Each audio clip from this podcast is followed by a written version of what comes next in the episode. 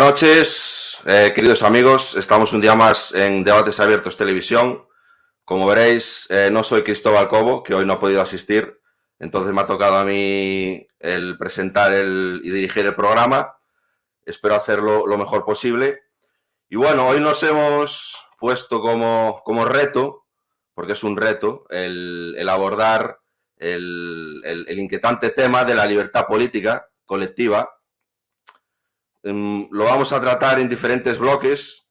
Eh, hemos hecho una especie de esquema en donde mm, queremos abordar en, dos mm, mm, bloques mayormente lo que es o lo que podemos llamar la insubordinación interna, ¿no? que sería lo que es la nación insubordinándose frente, frente al Estado, que sería la libertad política colectiva, y también abordaremos, obviamente, el concepto de libertad constituyente. Y un segundo bloque en el que trataremos, mm, como quien dice, la insubordinación externa, que es la insubordinación fundante, eh, propuesta por Marcelo Gullo, y en la cual, pues, una nación se insubordina eh, a nivel ideológico de esa ideología que, pues, la tiene subyugada sobre lo que es el, hegemón cultural impelante y que provoca que esta nación actúe o que el Estado eh, actúe en contra de lo que es la nación. Eh, para ello, mm, tenemos con nosotros, hemos invitado a Alberto Jiménez, que lo tenéis aquí. ¿Qué tal, Alberto? Hola, buenas noches, Carlos. Pues muy bien, gracias por invitarme. Bienvenido. Eh, Alberto pertenece a la asociación ASESDE, que si quiere nos puede explicar un poquito eh, qué es lo que defienden. Pues sí, ASESDE es Asociación Esencia Democrática y nosotros eh, somos una agrupación de gente que estamos intentando llevar a la, al mayor grueso de la sociedad la idea de la libertad política colectiva, de la democracia formal, que ya, ya trajo don Antonio García, Trevijano. Y nada, ahí vale, bueno, pues como veis, eh, viene como anillo al dedo para, para ayudarnos a, desentrañar todos los porqués ¿no? de, sobre la libertad política colectiva. Y, a mayores, pues están eh, varios de nuestros analistas habituales. Uno de ellos, bueno, eh, voy a presentaros a Iván, Hola Iván, ¿qué tal? Hola, buenas tardes. Bienvenido. Hola, buenas. Un placer estar aquí yo nuevamente. Vale, Iván desde La Rioja. Eh, tenemos también a Daniel Buitrago. Hola. ¿Qué pasa, amigos? ¿Cómo estáis? Y tenemos también a Héctor Martín desde Dubái. ¿Qué tal, Héctor? Buenas noches. Hola, buenas noches a todos. Nada, encantado de estar un día más aquí con todos vosotros y en esta ocasión con Alberto y una vez más con Iván. Hoy más prontito de lo habitual, aquí son solamente las 11 de la noche, lo cual os lo agradezco mucho. Exactamente. vamos para adelante. Procuraremos que el programa no dure más de, dos horas e intentaremos abordar mm, pormenorizadamente todos los temas. Si vemos que se nos alarga demasiado, pues ya intentaremos eh, llevar lo que, nos, lo que nos quede para otro programa posterior, que es muy posible que suceda. Pero bueno, en principio, y sin más dilación, chicos, eh, vamos al grano y, em, empecemos con el concepto de libertad, de libertad colectiva, libertad política colectiva. Eh, creo que Héctor quería iniciar un speech para darnos una pequeña introducción y que a partir de ahí pues ya enarbolemos lo que va a ser el, debate y las reflexiones. Adelante, Héctor. Sí, gracias, Carlos.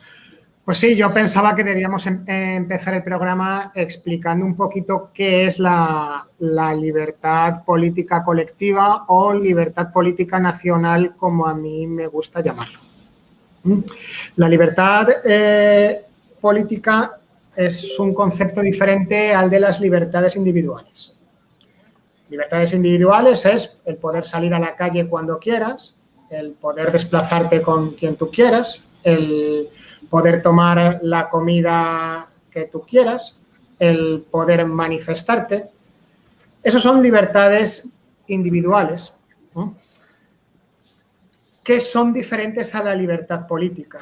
La libertad política de una nación es la capacidad que tiene esa nación, ese colectivo, ese pueblo, en nuestro caso el pueblo español, la capacidad que tiene esa nación de ejercer la política, de elegir a sus políticos y, poder retirarlos del cargo. Bajo la libertad política colectiva, bajo la libertad política nacional, es el pueblo el que es capaz de hacer sus propias leyes a través del poder legislativo, elegido por distrito uninominal, y es el pueblo el que elige en una elección separada quién le va a gobernar. Es decir, elige quién va a ser su jefe. ¿Hay actualmente libertad política en España? La respuesta es no. En España tenemos solamente libertades individuales. Que como no tenemos libertad política, esas libertades individuales son todas otorgadas por un poder superior. Lo cual significa que ese poder superior, como es el que otorga las libertades individuales, las puede retirar cuando quiera. Lo hemos visto con la pandemia. Que por muy ilegales que fueran los estados de alarma, el caso es que se aplicaron. Y las libertades individuales fueron retiradas. ¿Mm? Entonces, eh, eh, este es el, digamos, el descubrimiento teórico mm, de Antonio García Trevijano, que él lo explicaba diciendo, mi libertad empieza donde empieza la tuya. Y además añadía, yo no soy libre si no lo son todos los demás. Porque para que la nación sea libre, esa libertad política es conquistada por todos, la tienen todos y cada uno de los miembros del pueblo, de los miembros de la nación. Por tanto, en un país como España, en el que el poder está detentado única y exclusivamente por los jefes de los partidos políticos, Santiago Abascal, Pedro Sánchez, Urcullo, los catalanes. Esa es la camarilla de siete personas que tiene el poder político. ¿Mm? El poder político no lo tiene el pueblo. Por lo tanto, en España la libertad política no ha sido conquistada. Eh, no sé qué os parece mi explicación del concepto, no sé si queréis mejorarlo, si queréis comentarlo, si queréis corregirlo. Sí, yo, yo quisiera comentar un poquito alguna cosa. Vale, Dani, adelante. Un poco. Eh, a ver, la libertad política en primera, en primera instancia es la libertad de un pueblo o de una nación, o de un colectivo, pero en este caso el colectivo es la nación, como muy bien ha dicho Héctor, sería libertad política nacional, para dotarse a sí mismo, primeramente, de la forma de gobierno que quieren para sí mismos. Eso en primera instancia. Y que posteriormente esa forma de gobierno o esas reglas del, juego político, del poder político, provoque o mm, produzca un sistema de gobierno que siga manteniendo esa libertad política. Porque claro, si un pueblo decide libremente dotarse de una regla de juego que luego lo van a esclavizar, no, le van a, no van a ser capaces de elegir a sus representantes, pues pierden la libertad política. Eh, entonces, claro, se puede dar un periodo de libertad política colectiva y que como resultado no se produjese pues una forma de gobierno mm, de acuerdo a, bueno, con separación de poderes, con representación política, con independencia de la justicia, todo eso. Lo que es improbable, lo cual es improbable, porque para que eso se produzca, lógicamente, pues haría falta una hegemonía cultural y ya una vez que se, se es libre y, y se abre esa brecha hacia la libertad política, lo lógico y razonable es que surja pues una constitución, en este caso, que separe los poderes, un sistema presidencialista con diputados de distrito, con independencia de la justicia y, una serie y alguna cosilla más, ¿no? La, civilización de los partidos políticos y ese tipo de cosas. Entonces, mm, yo quisiera hacer ese matiz, que en primera instancia es dotarse a sí mismo de, una, de un sistema de gobierno y con posterioridad dotarse a sí mismo de la capacidad de elegir a representantes al legislativo de forma uninominal y al presidente de gobierno de forma directa y a doble vuelta, con una justicia independiente.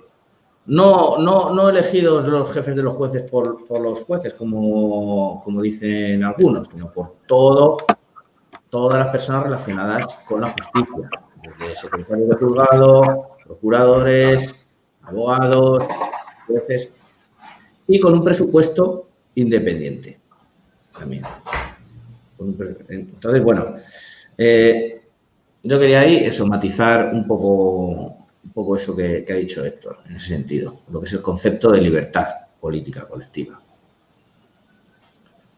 Vale, vale. Eh, Alberto, ¿tienes algo que añadir? ¿Quieres dar tu, tu primera consideración pues, sobre... La verdad es que me parece que lo han definido bastante bien. Yo estoy muy de acuerdo con, con la matización que acaba de hacer Daniel, porque evidentemente la libertad política, la idea fundamental es que se mantenga en el tiempo lo máximo posible para poder seguir siendo libres políticamente. Entonces, llegar, como ha dicho, a un sistema, por más que sea elegido por la voluntad de la nación, que al final te esclaviza de alguna manera políticamente, pues pues sí, has tenido libertad política en trecho, pero la has matado tú mismo. Entonces, como hablábamos antes, la concienciación con respecto a que eso es lo que hay que mantener y que es lo que buscamos mantener en el tiempo. Más, es importantísimo conseguirlo, pero no solamente conseguirlo en un momento dado, es importantísimo que se mantenga en el tiempo para, para que esa conciencia se arraigue en la gente, sobre todo, que se mantenga generacionalmente esa, esa concienciación sobre la libertad política colectiva. Exacto. Vale. No, no eh, Vale, perfecto. Iván, eh, dinos tu, tu primer planteamiento y vamos, eh, bueno, el, que quiera entrar eh, a debatir, pues con toda libertad, levantar la mano y, sin, interrumpir al, compañero excesivamente, vamos a intentar darle viveza al debate. ¿Vale, chicos? A ver, mm, yo no sé lo que han dicho mis compañeros porque, porque estoy desconectado un, rato, sí, no, no sé, eh, más o menos he oído algo, pero a ver, em, bueno, pues yo creo que mis compañeros habrán hablado de lo que es el concepto en sí, pero bueno, yo creo que esto no se ha añadido. Em, eh, voy a diferenciar mm, dentro de la libertad colectiva una libertad colectiva eh, post-constitucional, por tanto, una libertad eh, colectiva em, que ya tiene unas instituciones que, que la ejercen, vamos a decir, unas instituciones garantistas, eh, un sistema garantista o cautelar que se le llama, unas instituciones inteligentes eh, en el cual hay, establecido en los poderes del Estado una separación de poderes en origen Em, que permiten el control del poder, donde eh, un poder vigila al otro poder, ¿vale? Esto, em, bueno, lo desarrollaron los padres de la Constitución americana, eh, está explicado, creo que es en el artículo 51 o 52 del Federalista, de, eh, por James Madison, en, este norteamericano, que fue uno de los, como he dicho, padres de la Constitución, y mm, que habla sobre todo del equilibrio de los poderes. ¿no? El equilibrio de los poderes eh, exige, como he dicho, la separación de poderes, pero en origen. Es decir, no se puede pensar que la separación, en la separación de poderes desde un punto de vista absoluto, puesto que la clave del, equilibrio del poder es el check and balances o eh, los pesos y contrapesos. Es decir, que un poder pueda actuar sobre el otro. ¿Vale? Eh, entonces, la separación de poderes eh, en origen consiste en que la estadounidense, ¿no? en que, que nosotros es la que estamos, de la cual estamos hablando aquí, ¿no? la libertad colectiva con una separación de poderes en origen desde una misma fuente legitimadora, es decir, que quien elija a cada poder sea el pueblo, que no provengan de diferentes fuentes, como en otro tipo de separación de poderes, como en, en, los eh, sistemas constitucionales, llamados así, eh, donde había una monarquía constitucional, en el cual la monarquía era, eh, provenía de una fuente de legitimación diferente a la del legislativo, el Parlamento, que sí que era el pueblo. Entonces, eh, nosotros mm, la separación de poderes, como lo, hicieron los norteamericanos, nos la identificamos en que la misma fuente de legitimación, que es el pueblo, elige a cada poder en un diferente acto legitimador. Eh, es decir, en diferentes elecciones. Bien. y por otra parte, por otra parte, estaría la libertad colectiva preconstitucional, mm, que es la libertad constituyente, pero que es, un error también llamarle preconstitucional. Es decir, es la, libertad constituyente, funda la Constitución que mantiene eh, esa libertad colectiva que ha sido conquistada de hecho, pero que no muere sino que se mantiene en el, tiempo durante, la, Constitución. Por tanto, eh, más que dos tipos de libertades, en realidad es la libertad colectiva, pero en diferentes estadios, ¿no? Está la libertad constituyente y luego está la, democracia. La, democracia como sistema de garantías, eh, un sistema de pesos y contrapesos eh, que es hija de esa libertad constituyente. Vale. Vale, eh, creo que Héctor había pedido la palabra. Sí, había pedido la palabra al hilo de lo que estaba explicando Iván y al hilo del comentario que nos ha hecho Gustavo Pareja, que podemos ver ahora aquí sobreimpresionado, muy oportuno, muy correcto. Gracias, Gustavo. Dice, uno sobre el otro no, uno frente al otro. No hay sobreposición, sino equilibrio de potencia entre los poderes, exactamente. A ver, eh, legislativo y ejecutivo en democracia en una democracia y bajo el paraguas de la libertad política eh, no son independientes, no pueden serlo nunca, debido a la inseparabilidad de las funciones ejecutiva y legislativa. Entonces, como dice ahí Gustavo Pareja, la relación, en, una democracia, la relación entre los poderes ejecutivo y, y legislativo es una relación de equilibrio. Y para conseguir ese equilibrio es necesaria la separación de los poderes en origen. ¿Mm? Ese es el tema. No hay, el que tiene que ser independiente es el tercer poder, el poder de la justicia. Ese sí tiene que ser independiente, tiene que funcionar independiente de los otros dos, aunque la materia prima que necesita para funcionar, pues son las leyes creadas por los otros dos, las leyes del legislativo y los decretos ley eh, que pueda crear el ejecutivo en el ejercicio de, sus funciones. Como el legislativo crea las leyes, el, ejecutivo eh, crea mm, los, los decretos leyes, son, no pueden funcionar independiente el uno del otro, sino que esa relación de equilibrio es una relación de interdependencia del uno frente al otro. Y entendiendo muy bien esa relación de interdependencia es por lo que don Antonio García Trevijano, en su teoría de la República Constitucional, define el mecanismo de mutua resolución. Es decir, si el legislativo hace una determinada ley y luego a golpe de decreto el, el Ejecutivo va haciendo que no se pueda realmente aplicar, el legislativo debe tener la potestad de disolver al Ejecutivo a, condición de disolverse él también y convocar ambas elecciones a la vez separadas. Y lo mismo aplica de manera dual para que el Ejecutivo eh, disuelva el, Parlamento. Se da el, apunte que muchas veces se confunde porque muchas veces se cree que, que legislativo y ejecutivo son independientes. Imposible, no podrán serlo nunca jamás perdona, una, cosa, yo, ante la corrección de Gustavo Pareja, yo he dicho un poder sobre otro, porque si lo he dicho, eh, no quería decirlo, vamos, es, uno frente a otro, evidentemente.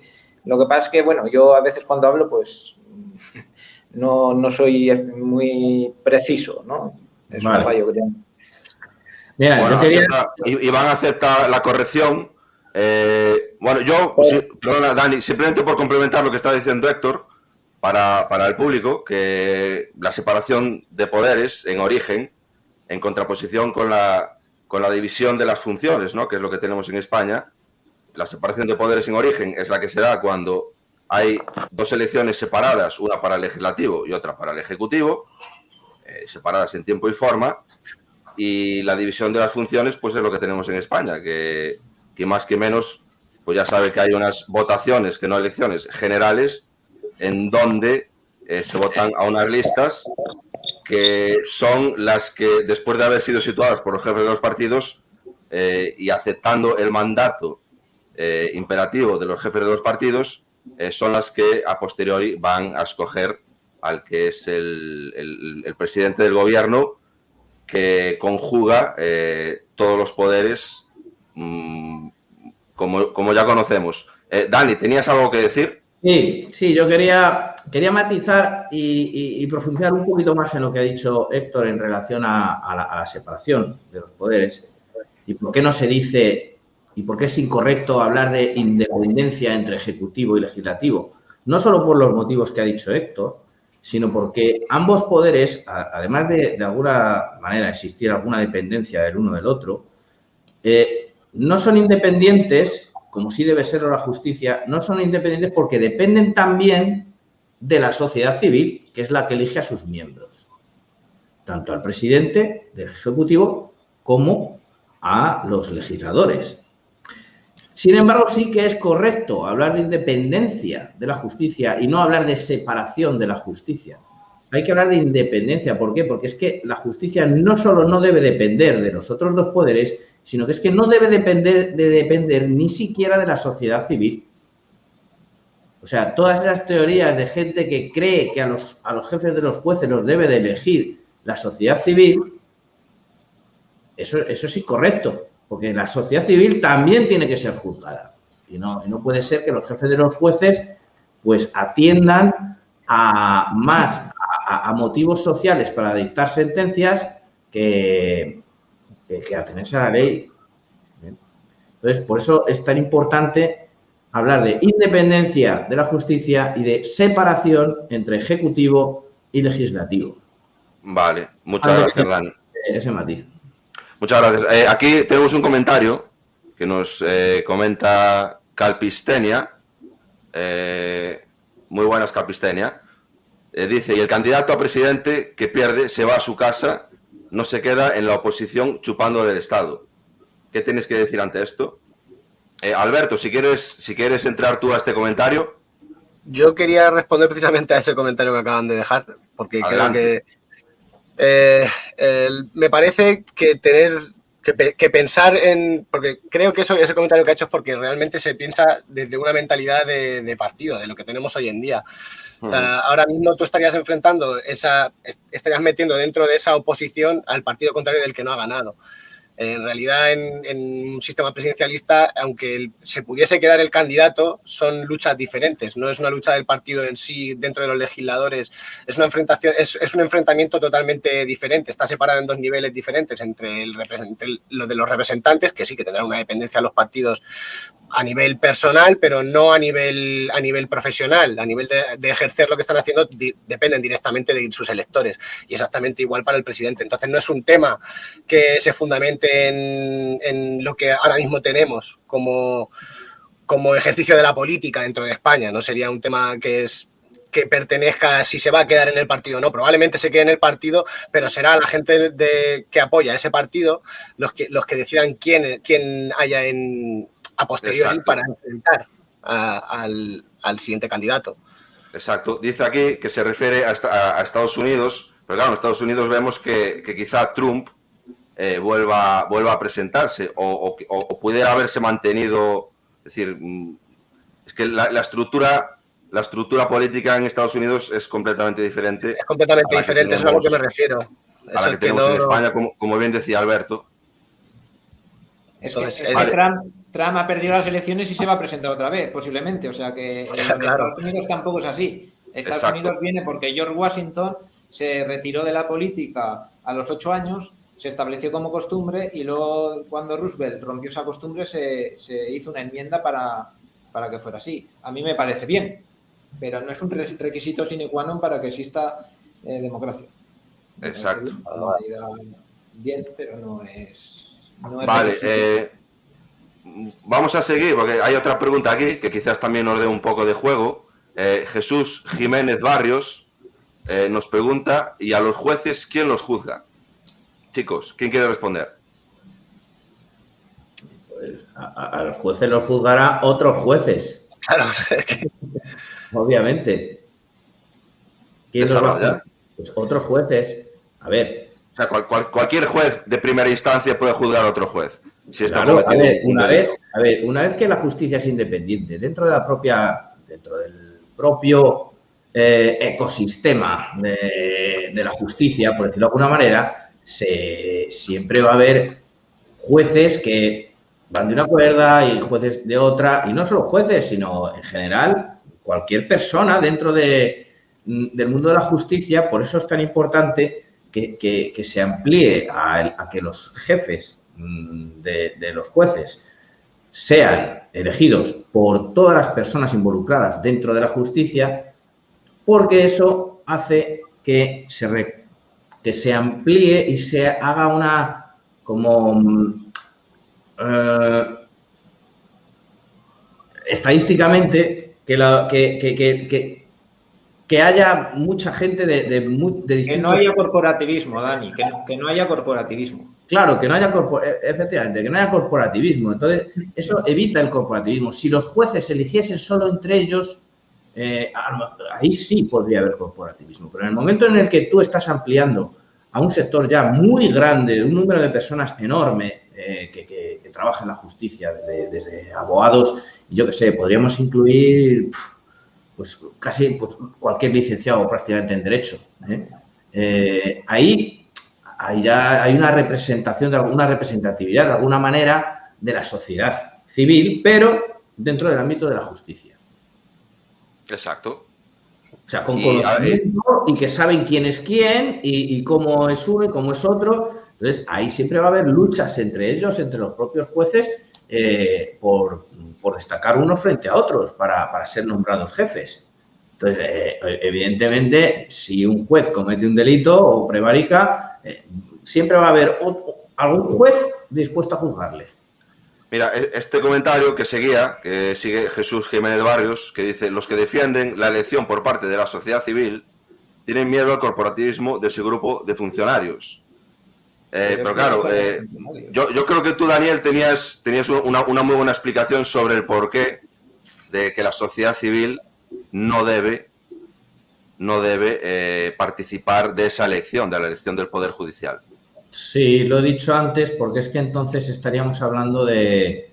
estaríamos ya metiendo la ideología dentro de la justicia. Politizándola, ¿no?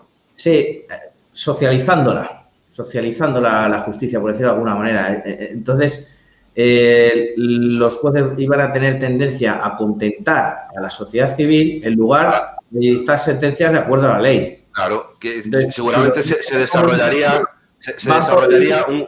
Perdón, Dani, seguramente se desarrollaría un circuito al estilo del, del, circuito político, en donde ya cabrían las demagogias para ser escogido, y todas estas costumbres que, conlleva el ser político, es decir, que los jueces eh, pasarían a ser de algún modo eh, políticos también. Eh, efectivamente, efectivamente. Es que es importante, porque claro, ahí los medios de comunicación prácticamente serían los que, los que dictasen, los que influenciasen y presionasen mucho más a, los jueces a dictar sentencia. Eh, porque entonces lo que querrían los jueces es un poco contentar a, la sociedad. Y, precisamente eh, hay que evitar a toda costa eso. Por, eso a la, justicia se le representa como una mujer ciega, porque la justicia tiene que ser ciega, sin pensar en las consecuencias que puede provocar su sentencia. Aunque disguste al 90% de la población, pero si la ley dice eso, ellos dictan de sentencia de acuerdo a la ley, mm, pues aunque se parta el mundo en dos, pero ellos no tienen que mirar por las consecuencias que puede tener su, su conciencia. Vale, muchas gracias, Dani. Eh, tenía la palabra eh, Iván y también la tiene Alberto. Eh, Iván, vete tú primero. Sí, para cerrar un poco el tema este del corporativismo. No hay corporativismo porque, en primer lugar, los que eligen no son funcionarios solamente. Los jueces son funcionarios, los, secretarios, pero luego hay una gran masa de abogados y de, y de gente del derecho, vamos a llamarla así, la gente del derecho, que son muchísimas personas eh, que están en el ámbito privado o, en otras esferas de, lo público que no, es un, no se puede circunscribir a un cuerpo solamente. Eh, es una votación de la sociedad civil. Es la sociedad civil, lo que pasa es que es un cuerpo especializado en la sociedad civil el que, el que elige. Efectivamente, eso es lo que no, es, no, es, la sociedad civil, sí es la sociedad civil. Esa es la clave. especializado, cualquiera, cualquier, cualquier persona puede acceder a eso. Lo que pasa es que hay que estudiar y hay que tener una titulación, hay que, hay que, tener, hay que ser eh, pues, pues, licenciado en Derecho.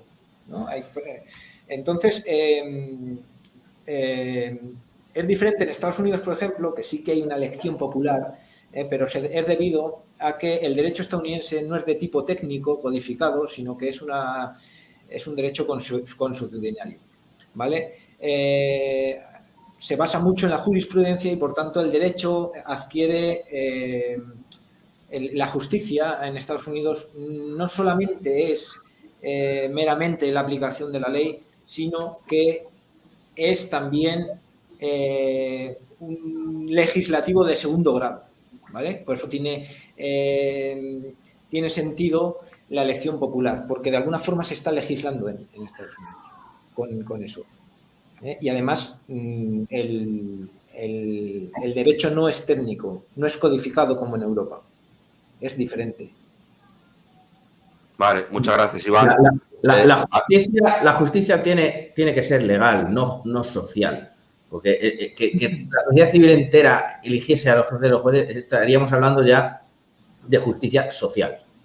Entonces, eso es lo que no puede ser sí, entrarían, entrarían las ideologías ¿no? y, demás historias. Eh, Alberto, tienes la palabra. Sí, eh, con respecto a lo que acaba de decir Iván, eh, sí, entiendo que la, forma de la justicia no es la misma en Europa que en, que en España, que en Estados Unidos, perdón, pero me sigue pareciendo que dar pie a que el grueso de la sociedad civil porque no tienen por qué tener conocimientos de quién será mejor o no será peor, o, será peor con respecto al ejercicio de la justicia, tenga que estar involucrada en ese aspecto. Me parece muy bien la puntualización que hacéis al respecto de que sea parte de la sociedad civil formada en esos aspectos en los que sean los únicos que realmente participen y que ya sea esa la parte de la sociedad civil que esté envuelta. Pero permitir de una manera o de otra, incluso en el sistema americano, que se pueda dar pie a la demagogia dentro de otro de los poderes, es, no, no, no, me, no me parece que realmente sea funcional. O sea, puede tener algún tipo de, puede tener la lógica y se puede sostener sobre que, sí, como dices tú, que también están creando, están legislando a la vez que están eligiendo, eh, a la vez que están eligiendo un juez, pero creo que eso da pie a que se politice de por sí la, la justicia. Yo ese, es el planteamiento que yo tengo con respecto a eso. Entonces creo que tiene que ser totalmente independiente. No debería haber ningún tipo de intromisión por parte del grueso de la sociedad civil en general, solamente por parte de esa parte específica que habéis concretado. Y esa sería la forma lógica dentro de esa libertad mm, política que buscamos. Vale. Por, cierto, esto, de la elección... perdona, esto de la elección de, de una parte de la sociedad civil especializada y estudiada le gustaría mucho a Jano García. Yo lo dejo ahí caer. Sí, le gustaría. Sí, porque no, le, gusta mucho, el hecho de las, yo muy, tanto de mi devoción Jano García, pero entiendo que bueno, bueno, pero como le gusta tanto que, que, la sociedad civil no pueda elegir todo, pues por lo menos en, la, en nuestro sistema sí Aquí estaría de acuerdo. Digo yo, vamos. Ahí yo, yo también vale. estaría de acuerdo. Héctor, ¿tenías algo que decir? Sí, para ver si vamos eh, terminando este tema del Poder Judicial que nos estamos extendiendo, mmm, yo creo, un poquito más de lo que estaba previsto. No digo más de lo debido, digo más de lo que estaba previsto. Esto se ha originado por la pregunta que hemos tenido de a los jueces quién les juzga. Bueno, pues sí, dependiendo del delito que sea, ¿no? Eh, si un juez atraca a un banco, pues le juzgará a un juez de primera instancia y ya está porque ha cometido un delito civil. Otra cosa es si el juez instruye mal una causa o dicta sentencias erróneas a sabiendas. Eso es delito de prevaricación uh -huh. y debería ser juzgado por una sala especial de un tribunal superior. Eh, respecto a lo que se estaba comentando mmm, de que los jueces sean elegidos, que eso puede dar lugar a que la demagogia entre dentro de la carrera judicial tal y pueda influir en las sentencias, como hemos visto tantas veces en, en España, en los casos de Aranda de Duero, de, de los Sanfermines, etcétera.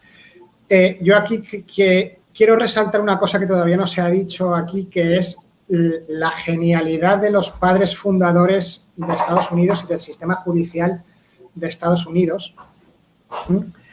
A los jueces del Tribunal Supremo de Estados Unidos los elige el gobierno, pero con una condición importantísima. Los, los elige de forma vitalicia. De tal manera que el que te ha puesto ahí no te puede quitar y como es vitalicio en el cargo, no se debe a nadie y puede dictar sus sentencias de manera total y absolutamente independiente. Ojo, y cuando digo total y absolutamente independiente, no me estoy refiriendo a arbitrariamente, porque ese juez, si dicta, si, dicta sentencias de forma indebida, también será juzgado por prevaricación. Claro. Por un tribunal independiente. Pero el que sea nombrado de forma vitalicia hace que nadie le pueda quitar. Y por tanto puede ser independiente. Esa es otra de las genialidades de los padres fundadores americanos y no me lo he, no me lo he preparado, pero eh, creo que aquí habría que hablar del juez Marshall en, en Estados Unidos, pero no, no, no, vengo preparado para eso, así que solo sobre el juez Marshall ah, espero que algún día hagamos otro programa. Vale, gracias Héctor. Eh, Iván, ¿querías comentar algo? Yo estoy viendo a Gustavo eh, eh, comentando y yo creo que... Sí, está, está, muy activo Gustavo. ¿Qué tal? Eh, muy buena noche, Gustavo. Yo no habría que meterle. Sería un excelente contertulio, quería decir. Seguro. Yo, yo, quería añadir una cosita, bueno, aparte de lo que ha dicho Héctor, que sí, eh, que la genialidad en ese momento es lo que se les ocurrió en ese momento para tratar de garantizar la independencia. Obviamente nosotros pensamos y creemos, bueno, pensamos, tenemos el criterio de que, de que eh, debería ser, para garantizar ya una independencia pues, más precisa, pues la fórmula que, que nosotros, eh, pues bueno, de, con la que estamos de acuerdo, ¿no? La que, la que nos propuso don Antonio. Eh, pero yo quería añadir alguna. Eh, yo quería decir, mmm, ¿cómo se garantiza la independencia de la justicia? Porque, claro, eh, la justicia independiente no solo por la elección, sino es que tiene que ser independiente eh, porque debe tener un autogobierno, ser autogestionada por sus miembros, para la designación de los cargos, por sus miembros que hemos dicho que serían todos los que pertenecen al ámbito jurídico, y luego también debe tener un presupuesto propio, elaborado por el Consejo de Justicia y presentado ante el Tribunal de Cuentas para su revisión antes de ser incluido en los presupuestos generales del Estado. Y además de eso, debe contar con una policía judicial propia, independiente del resto de cuerpos y fuerzas de seguridad del Estado, que si tiene que ir y detener en pleno en plena sesión del Parlamento a un diputado mm, o a, quien sea que haya cometido un delito, va y lo detiene. ¿Vale? Eh, y eso es, fundamental también, que tenga una policía judicial propia, que de eso pues se habla poco, pero yo creo que es importantísimo también. Y de esa manera, pues se garantiza la independencia frente a cualquier poder político, mediático o presiones de, sectores de, la propia sociedad civil. También. Eso quería mm, añadir eh, esto. Vale, eh, bueno, eh, vamos a pasar de asunto porque yo creo que ya lo hemos analizado lo suficiente. No sé a dónde podríamos ir ahora mismo. Eh, ¿Queréis que entremos ya eh, a analizar detalladamente lo que sería un periodo de libertad constituyente? ¿O queréis seguir comentando algo sobre algo que se os haya quedado en el tintero sobre el periodo o sobre la libertad política colectiva? Bueno, algo que se ha quedado en el tintero es hablar de que la libertad política colectiva es la fundadora de las libertades individuales. Porque aunque Héctor habló al principio diferenciando las libertades individuales de salir de casa y tal, en realidad todo eso son derechos. Cuando no hay libertad política colectiva son derechos otorgados, no son libertades. Y son derechos que igual que te los conceden, te los pueden quitar como hemos visto en el estado de alarma. Y además sin consecuencia ninguna. A pesar de que el propio Tribunal Constitucional lo ha declarado inconstitucional, no existe cuando habla de sentencia, que ya lo comenté el otro día en otro programa, la sentencia del Tribunal Constitucional. Una sentencia, sentencia nada, eso es una declaración y punto, porque una sentencia debe de conllevar una pena. Y aquí pena, no ha recaído pena sobre absolutamente nadie. Ni pena ni gloria. Eh, entonces, eh, yo lo que sí que quería remarcar es que la libertad política colectiva es la fundadora de las libertades individuales. Sea que sin libertad política no existen libertades individuales. Lo único que existen son derechos, derechos otorgados. Simplemente eso. Porque donde, como decía don Antonio, donde, donde hay libertad, no hay derecho. Y donde hay derecho, no hay libertad. Como que se contraponía. Pues si alguno quiere desarrollar eh, eso un poco. Yo quiero. ¿Ves? Sabía que Iván iba a querer. Claro, no, es, que, es que, bien, está bien eso porque esto, esto deja paso ya para el siguiente tema de la libertad constituyente. Claro. Eh, eh, la constitución, ¿qué es una constitución? Eh, la constitución, ¿de dónde proviene la constitución? ¿De dónde proviene? ¿Qué constituye una constitución? ¿Quién la constituye? ¿Otro derecho? ¿Y a ese otro derecho, quién, lo constituyó? ¿Un, derecho anterior? ¿Qué es lo que constituye? Bueno, hay que identificar un agente preexistente a la Constitución, que funde la Constitución. Y esa agente es la nación. Eh, la nación es eh, ese sujeto político eh, que preexiste, o sea, que es anterior a la, nación. Y es el fundador de, es, anterior a la Constitución y es el fundador de la Constitución. ¿Vale? Entonces, la libertad política la conquista la nación, la sociedad civil. O sea, la libertad colectiva, la libertad política colectiva es, en un principio, es una conquista.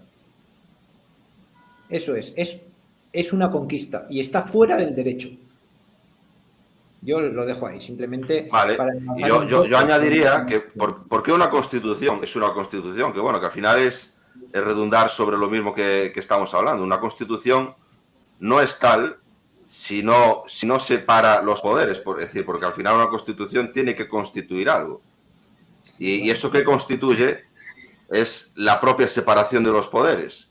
Es decir, ahí, a partir de ahí eso, de eso ya hemos hablado. Ahora estaba, estaba comentando el, periodo de libertad constituyente, ¿no? Que es, eh, que es eso, el, ¿quién constituye? Esa constitución que separa los poderes, ¿quién la constituye? ¿Quién la constituye? ¿Otra no, lo que ha dicho, Iván, la nación. Eso es lo que quiero decir. Si no, pero yo, simplemente estaba eh, complementando para dar paso a alguien que quisiera comentar algo más. No, no estaba rebatiendo nada de lo que hubieras dicho. Eh, chicos, ¿quién sigue? Nada, yo solamente quería decir, porque no, sabía que estaba hablando ya del contexto dentro de un periodo de libertad constituyente, que realmente el constitucionalismo hace, sí ejerce gran fuerza en la nación, pero realmente es en connivencia con, el trono en, sus inicios. Al final son las primeras constituciones son con monarquías y lo que, lo, que, lo que entendamos aquí es que haya separación de poderes, que dentro de la constitución existe una separación de poderes como base en general, ¿no? Y que sea lo que constituye esa constitución.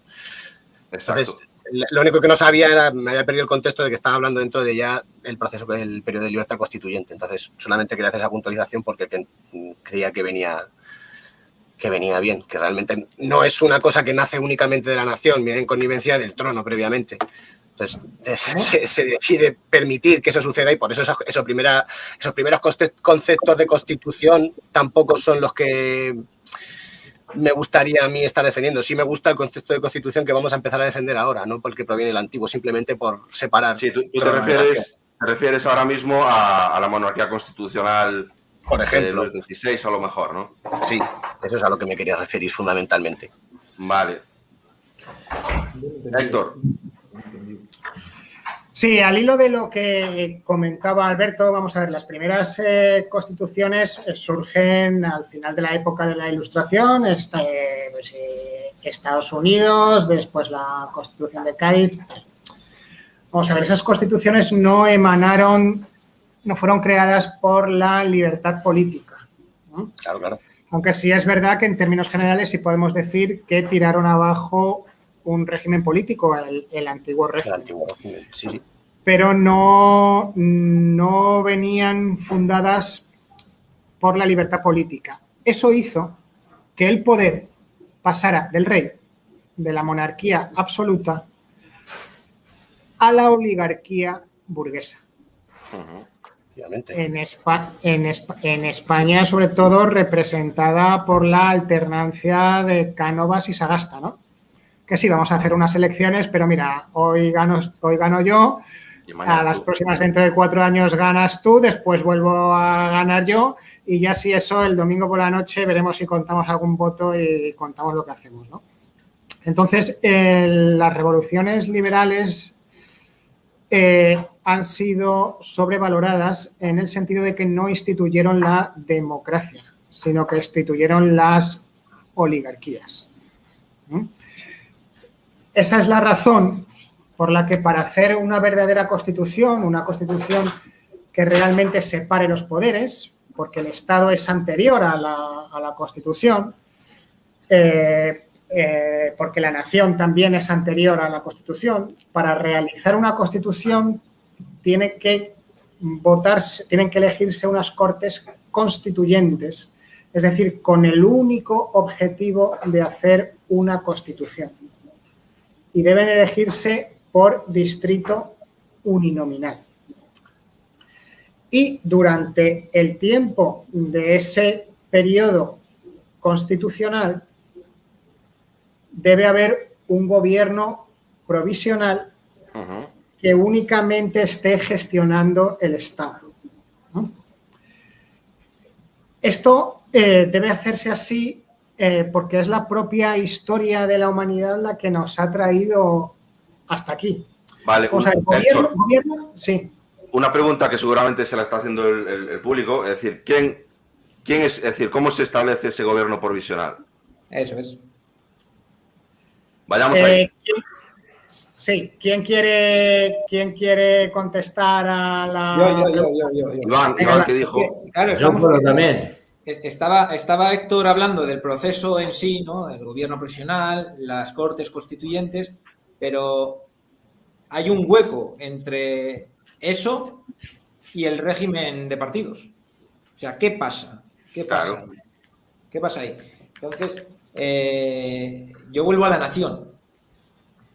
La constitución es fundada por la nación. Es la nación, la sociedad civil, el colectivo.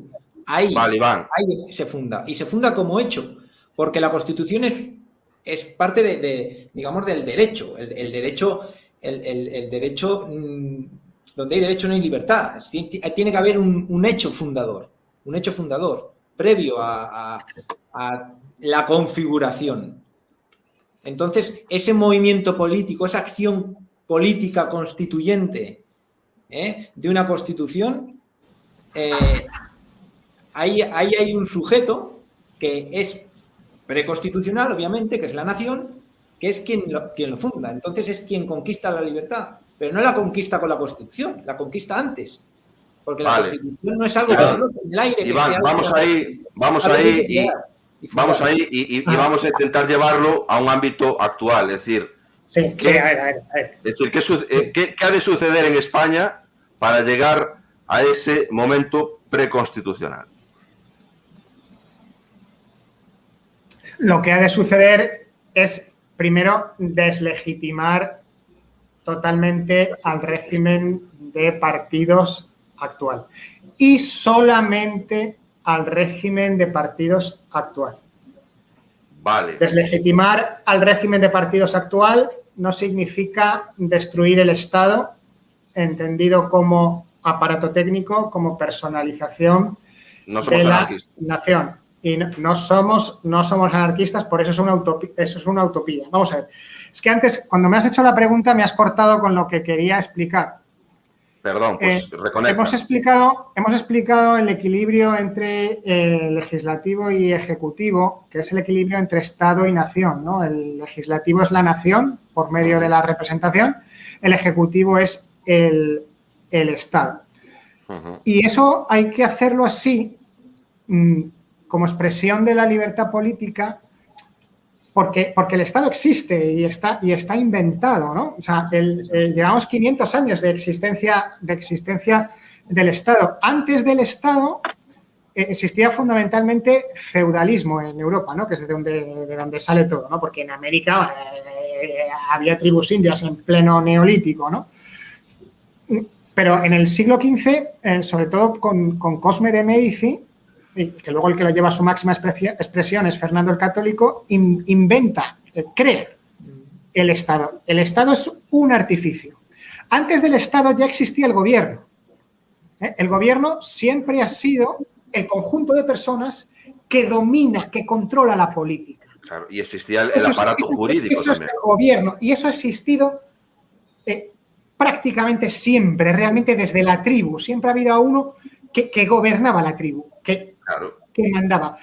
Pero a partir del siglo XV cae el feudalismo y se empiezan a crear el mundo moderno, las, las, estructuras del Estado. Cuando César Vidal dice que Carlos V vivía su sueño medieval, está completamente equivocado. Lo de Carlos V no es ningún sueño medieval porque es algo completamente distinto. Otra cosa es que César Vidal tenga sus intereses eh, personales. Eh, religiosos con, ánimo religiosos y con ánimo de lucro en América Latina y para eso vaya en contra eh, de España con unos argumentos paupérrimos porque son los que puede los que puede los que puede esgrimir cuando alguien que sabe miente a sabiendas. Pero bueno, dejemos ese tema porque eso es para otro para otro asunto. Eh, debido a que el Estado existe, debemos conquistar por medio de la libertad política ese equilibrio entre Estado y nación, no como ahora, que el que domina todo, absolutamente todo, es el Estado. Nuestros abuelos se compraban una escopeta y decían, no voy a salir a cazar perdices. A día de hoy, espere un momento. A ver, ¿dónde se ha comprado usted la escopeta? ¿Quién le ha vendido la escopeta? Pague el IVA de la escopeta. Espérese, tenga usted una licencia para la escopeta. Para obtener la licencia pase un examen de la vista y de reflejos y de no sé qué. Y luego usted solo puede cazar de aquí a aquí, de tal hora a tal hora, de tal mes a tal mes, de tal día a tal día. Eso para salir a cazar. ya no hablemos de conducir un coche. O sea, el, Estado ahora mismo controla mm, prácticamente todo. Por eso, para la conquista de la libertad política, es preciso deslegitimar al régimen que actualmente controla el Estado, dado que el Estado a día de hoy no es desmontable. ¿Y cómo deslegitimamos? como dice, como dice Dalmacio Negro, el Estado no es ni bueno ni malo, es un aparato técnico artificial creado que dependiendo de cómo se utilice, se puede utilizar para bien o para mal. Tu pregunta era cómo deslegitimizamos el, actual régimen de partidos. Claro, lo, eh, consiguiente. Primero, haciendo estos programas para que la gente entienda de política, para que la gente deje de creer que en España hay una democracia. ¿Mm? Y un paso fundamental para eso es la abstención electoral. Porque cuando se participa de la farsa electoral en España, se está legitimando al régimen. Y por tanto se están dando pasos de cangrejo hacia atrás en contra de la conquista de la libertad, de la libertad colectiva. Entonces, empezando por ahí. Una vez que una parte suficiente de la sociedad haya deslegitimado completamente al régimen de partidos, que deslegitimar no significa desobedecer, sino simplemente saber que las leyes son injustas y que han sido creadas de una manera ilegítima, aunque el gobierno que domina el Estado siga teniendo el poder, pero ya no tiene la legitimidad. Ya todo el mundo sabe que obedece porque está obligado. Quitarle validez. Que metan en la cárcel para que no te embarguen tu casa, para que no te quiten la patria potestad de tus hijos. Para eso se obedecen las leyes. Solamente por obligación. Pero para eso tiene que dar, para que el pueblo español opine de esa manera, tiene que darse ese proceso de deslegitimación del régimen político actual conquista de la hegemonía cultural.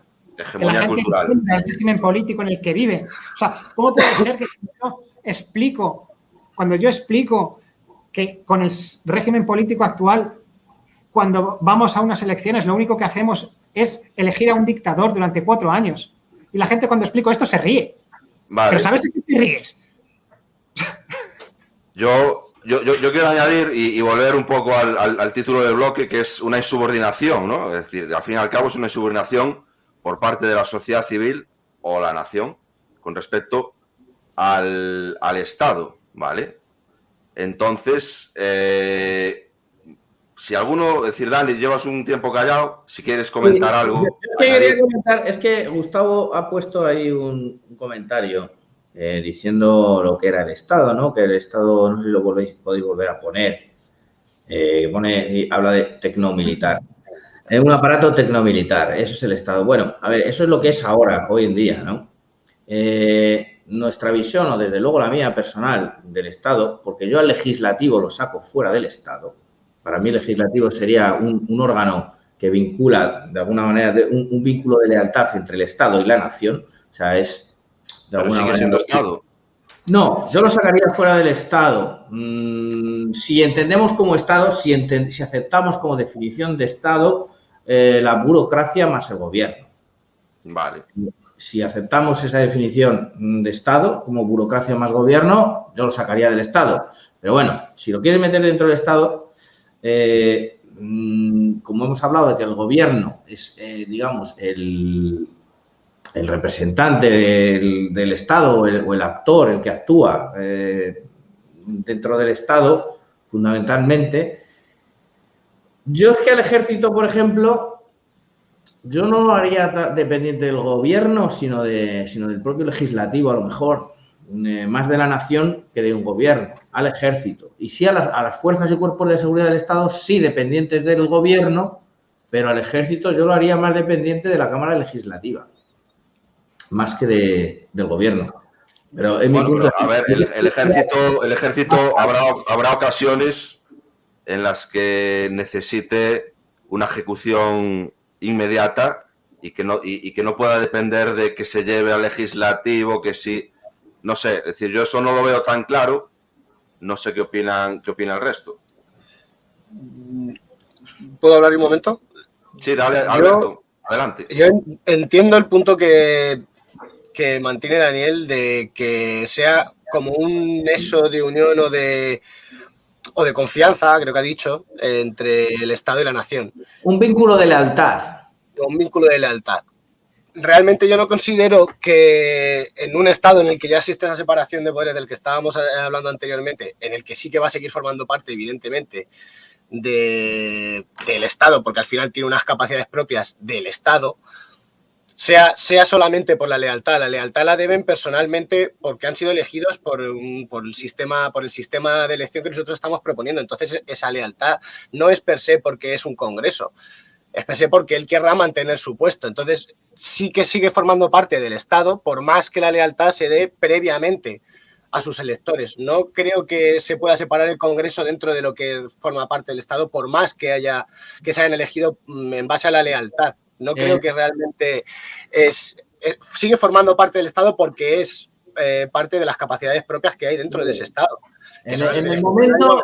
Esperar, esperar, chicos, chicos, vamos a darle la. Déjame terminar la cocina. Carlos, le damos la correcta bienvenida a Gustavo y ya seguimos ah. con, el, con el debate. Ah, vale, está ahí Gustavo. Muy buena, Gustavo. Hola, Gustavo, bienvenido. ¿Cuánto tiempo? Un gusto, déjame que estoy a Céntrate, céntrate. Los tiempos. Vale, céntrate. no, no te preocupes, Dani. Dani yo, lo, que le, lo que le quería decir, Alberto, es que desde mi punto de vista, en el momento en el que los representantes ya no cobran del Estado, sino que cobran directamente de los de su distrito electoral, sueldos, eh, en, ese momento ya es que ya no pertenecen al Estado. O sea, no, no, no lo eh, es, es, están fuera del Estado. Vamos a ver, esto, es que esto forma parte de la teoría pura de la República. El legislativo, para Antonio García, y esto es clave, es la terceridad, es decir, es el punto, es el, es, es el intermediario entre la sociedad civil y el Estado. Eso es. Antonio García Trevijano le da una dimensión política diferente, y identificando el tercer punto, esa tercera pata, eh, que antes en la dualidad sociedad civil y Estado nos, nos perdíamos en totalitarismos y en, bueno, y en autoritarismos. Eh, entonces, lo que está comentando Daniel mm, no es ni... a ver, el legislativo, el Estado es soberanía, es soberanía política y jurídica, por tanto, el legislativo en un origen es estatal. Eso es cierto.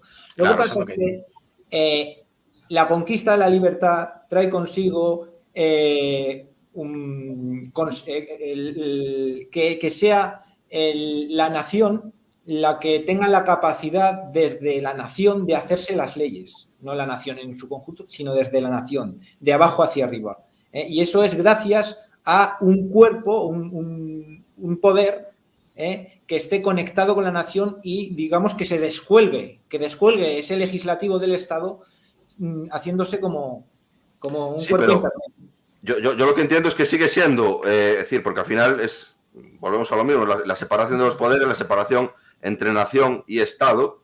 Claro, el cuerpo legislativo, eh, una vez se establece el, el, marco jurídico que se establecen desde el legislativo, eso mm, entronca con el Ejecutivo, porque es el, encargado de que se cumpla, ¿no? Quiero decir que, no es una, como, como, bien explicaba Héctor, no es una separación total, es decir, ahí siempre hay un juego. Entonces, eh, lo que realmente existe es que el nutriente del legislativo proviene de la nación, pero el legislativo sigue siendo un cuerpo estatal.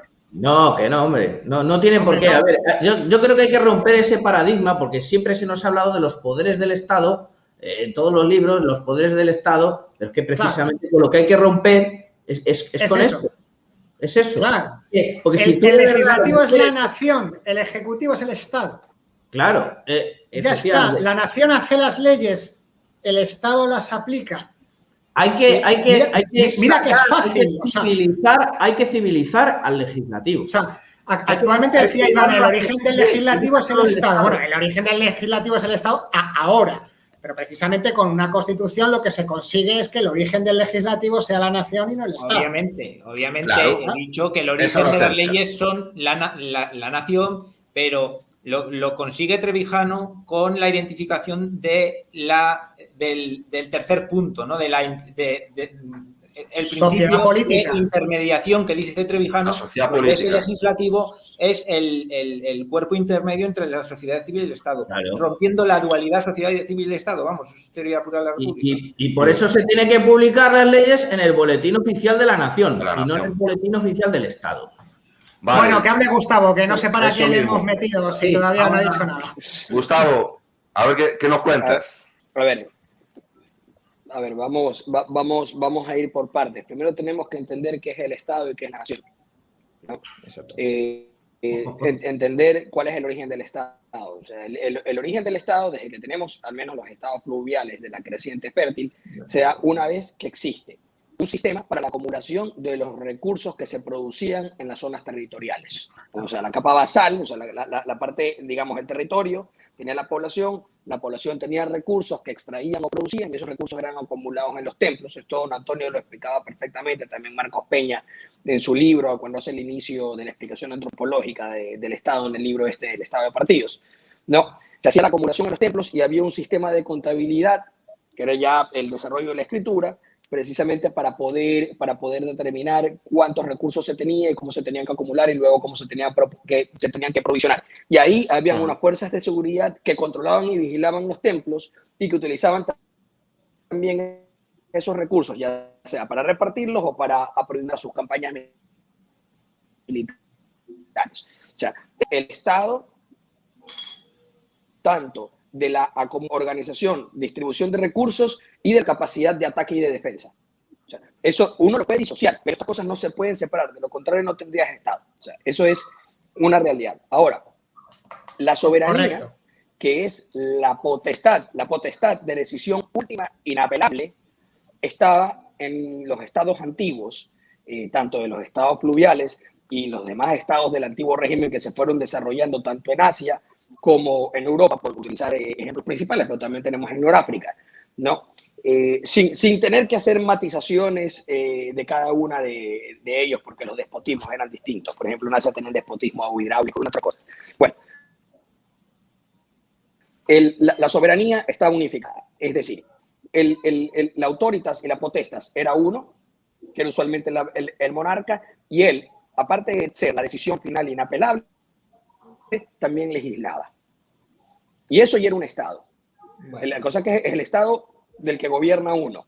Y que eh, obviamente tiene que eh, vincularse con otro porque nadie puede gobernar solo, pero eso son llamatizaciones especiales. Pero de manera formal y frontal, gobierna uno, era inapelable, él hacía las leyes y él ejecutaba sus propias leyes. Ahora, se van dando, y tenemos los casos en Europa, y especialmente en, eh, me parece que es, es en el Reino de León, ustedes me podrán corregir, siglo XII. Alfonso IX, Gustavo, Gustavo Alfonso, Alfonso, no, Gustavo, Alfonso IX de León, con 16 años, es el que convoca cortes por primera vez en Europa. Correcto. Alfonso IX de León, no confundir con otros. ¿Eh? antes, por eso, 50 años antes que en el Reino Unido. ¿eh? Te preguntaba, no me acordaba el monarca, pero era en el... Ah, exactamente, así es en ese momento es cuando nosotros podemos hablar en que el Estado, personificado en el monarca, ¿no? Lo que se llama, la, eh, según Carlos Schmitt, la soberanía personal, convoca a los miembros de la nación, dile biológica, étnica o de la nación biológica, son convocados por el Estado para que envíen representantes a formar parte o a inmiscuirse en cuestiones del Estado precisamente en cuestiones que tienen que ver con leyes, con leyes referidas a los tributos. Más que nada, es un tema muy similar a lo que sucede con eh, las asambleas que habían en las colonias americanas del norte. Porque todo esto de aquí es eh, heredado del sistema medieval. De hecho, por aquí tengo el libro este de Samuel Huntington, este, eh, Warwick, de quiénes somos, que aquí tiene una tesis que él se basa también en otras desarrolladas en un libro de los años 60 que se llama eh, Orden Político en las Sociedades en Cambio, que sostiene que la colonia americana, que hoy se conoce como Estados Unidos, heredó un sistema de organización política de los Tudor y no uno de los Estuardo, que es el que vino después. Porque aquellos que van a América eran precisamente grupos que se acogían al sistema y habían sido que habían sido protegidas por el sistema Tudor. Y ellos llevan precisamente que ya que eran protestantes disidentes del mismo protestantismo, una cosa curiosa, ellos llevan esta forma de organización asamblearia, pero no es que se quedan, o sea, ellos no se quedan afuera del Estado, sino que esta, nación, digamos, étnica, esta nación étnica o de diferentes grupos étnicos que están refundidos dentro del mismo Estado, proporcionan personas para que los representen en el Estado. Entonces eso es lo que quiero decir. El, el Congreso o el legislativo no estaría fuera del Estado, sino que es la manera como la nación étnica o la nación hoy en nuestro caso ya la nación política, porque ya hablar de nación étnica y nación biológica ya está superado por la Revolución Francesa, ¿no es cierto? Entonces, hoy la nación política se introduce en el Estado a través del poder legislativo con los mecanismos de representación que en nuestros países no los tenemos. Pero, Gustavo, Gustavo, el, países no los tenemos. Sí. el concepto de la intermediación de Trevijano es lo que estás diciendo. El legislativo adquiere un, un carácter intermediario entre la sociedad civil y el Estado. Correcto. Entonces, si es intermediario, no es el Estado. Pero, pero, pero en el Estado. Exactamente, no es, no es, el, no es, el, Estado, pero está en el Estado. Va a hacer, pero tampoco lo saca del Estado. El legislativo es, la nación quien indirectamente, a través de sus representantes, hace las leyes con, la que, con las que el Estado tiene que funcionar. Y para que exista democracia, esos legisladores tienen que estar fuera del Estado. Porque si están dentro del Estado no tenemos separación de poderes y por tanto no tenemos democracia. Entonces, la función del legislativo como representantes de la nación, el conjunto del Parlamento representante de la nación, es hacer las leyes, obligar al Estado a funcionar de una determinada forma, no como el Estado quiera sino que el Estado tiene que funcionar como la nación quiere. Esa es la separación de poderes y esa es la democracia. Claro, y es que, a ver, eh, eh, una, es que yo quería contestar a, Gustavo una cosita. Dale, de ahí yo eh, matizo una cosa, porque lo que ha dicho Gustavo, correctísimo, lo que ha dicho Gustavo de los orígenes que nos ha contado, perfecto, pero tú muy bien has dicho, entonces los, los gobernantes elegían, elegían, llamaban a gente de la sociedad para atraerlos al Estado. ¿Y de qué cobraban? No había separación de poderes. Cobraban de, los gobernantes. Lo que hay que romper es con ese paradigma, que llevamos mm, pues siglos con ello. Eh, y eso es el régimen inglés. ese, es el régimen inglés. Es que es eso Dani, de lo que hay que romper. Pero, a ver, yo, creo que también hay que romper con el concepto negativo de Estado, que es un concepto eh, cuasi, cuasi anarquista, ¿no? Es decir, el Estado no es malo en sí. Es decir, el Estado. No, ni es bueno ni es malo, según dice el profesor Dalmacio Nero. Exactamente. El, Estado es un aparato, es un aparato técnico que dependiendo si es usado por un gobierno democrático o por un gobierno de Corea del Norte, puede servir o para lo mejor claro, o para es una herramienta. Al Estado no hay que permitirle que haga las leyes. Correcto. Ahí está, es que ese es el totalitarismo. O sea, e, eso es el fascismo. Eso es el, fascismo. O sea, si metemos al legislativo dentro del Estado, tenemos el fascismo, tenemos el totalitarismo. Esa es la integración de las masas en el Estado fascistas. por, eso, por eso, el, Ejecutivo tiene que estar fuera del Estado y está para hacer el marco legislativo, con el que tiene que funcionar el Estado. Chicos, yo, creo, yo creo que el tema este... A ver, hay que definir, hay que definir qué es Estado. ¿Qué es estar fuera del Estado? Bueno, yo, yo. Porque creo que aquí nos estamos enfocando en Estado como administración central o Estado administrativo. Bien, yo. Claro, es que eso es el Estado. O sea, el Estado es la capacidad de hacer cosas. Vamos a ver, la nación no puede ni cambiar el, cristal de la ventana de un ministerio. No tiene, la nación no, puede hacer nada. para cambiar el, cristal de una ventana de un ministerio necesitas un CIF y alguien que lo contrate. Eso es el Estado. La nación por sí misma no puede hacer nada. Pero eso es el Estado junto a, otras cosas. O sea, no, es solamente la capacidad administrativa que se le otorga a la nación, también es el monopolio de la fuerza, como, como bien decía el ejército, El ejército. Ya, pero es que eso, no debería, es que eso, eso no debería de ser así. Es que eso no debería de ser así. Pero, pero lo es, quiero decir, o sea, claro, es que el no debería es lo que nos posiciona a todos. Si nosotros buscamos. A ver, el monopolio legal, una, una cosa es el monopolio legal de, de la violencia que decía, ¿no? que, yo desde el punto de vista de las fuerzas y cuerpos de seguridad del Estado, es decir, de la policía, sí, ahí sí, eso sí, pero una cosa es la policía y otra es el ejército. Y, yo antes he definido que, yo todavía no he oído alguna crítica al respecto, pero desde, para mí, la mejor definición de Estado, que sea clara, precisa, concisa, es burocracia más gobierno. Dentro de la burocracia metemos a los cuerpos y fuerzas de seguridad del Estado también. Si, os, queréis, porque no dejan de ser funcionarios públicos. Eh, si, me si me permitís, porque es que el tema es la libertad colectiva. Yo sé que el Estado. Es que esto. Sí, es, que nos hemos ido. Sí, vamos a ver. está bien definir el Estado. Yo eh, estoy de acuerdo con Gustavo sobre el Parlamento, que es el legislativo. No estoy de acuerdo con la teoría del Estado de él, porque él bebe de la, de la teoría del orden bueno, me parece. Ha hablado de capa basal y así. Yo soy más de Dalmacio. ¿eh? Creo que el Estado es un aparato técnico. Además, como decía Carl Smith, pero esto, esto es para finalizar yo, por, mi parte ahora me gustaría intervenir, avanzar.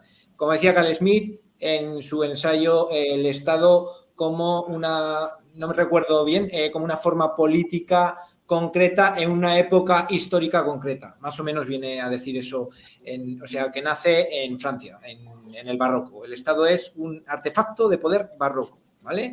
Eh, y ahí entra ya Dalmacio Negro definiendo el Estado, eh, donde en el Estado hay legislación, ya no hay derecho.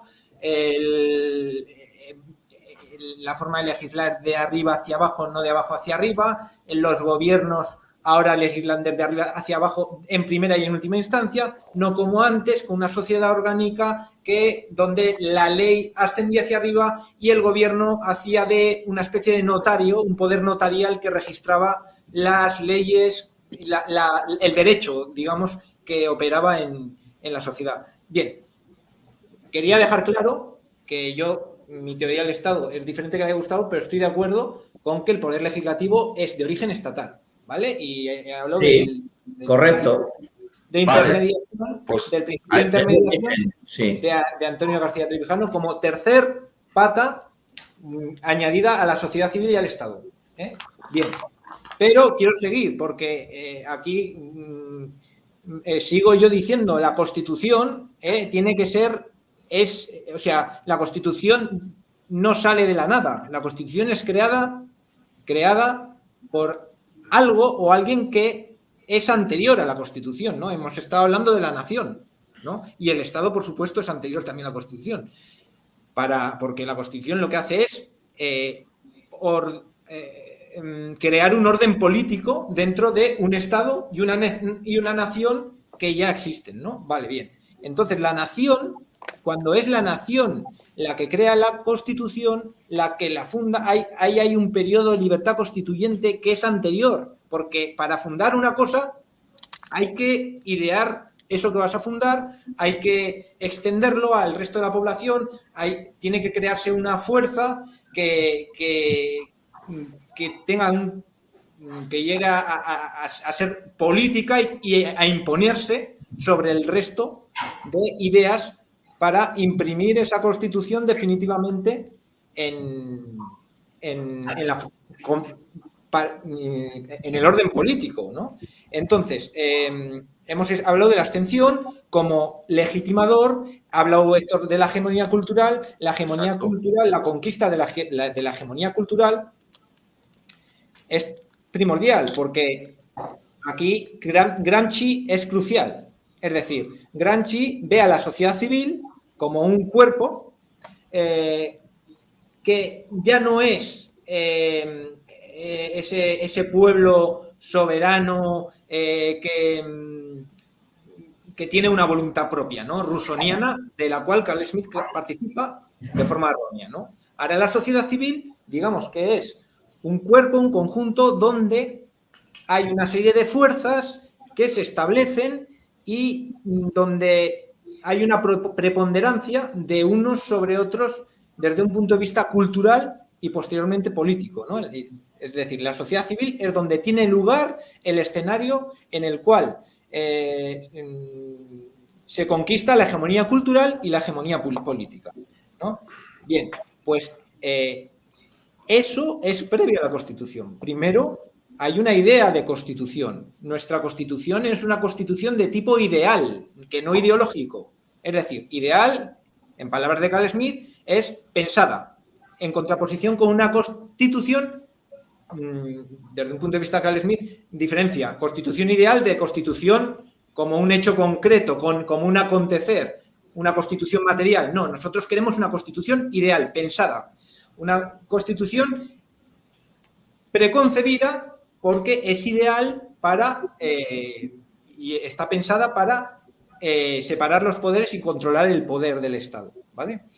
Un sistema diseñado. Llegar a la, a la, población. Eso tiene que llegar a la población. Tiene que haber un trabajo, una acción política de difusión y de conquista de la hegemonía cultural y de la hegemonía política. Primero, eh, primero de la, de la, cultural, la abstención juega aquí un, papel importante porque el conocimiento de esa verdad política eh, eh, es coherente con la abstención, mejor dicho, la, abstención es coherente con ese conocimiento de esa verdad política al eh, rechazar un régimen que no es de libertad.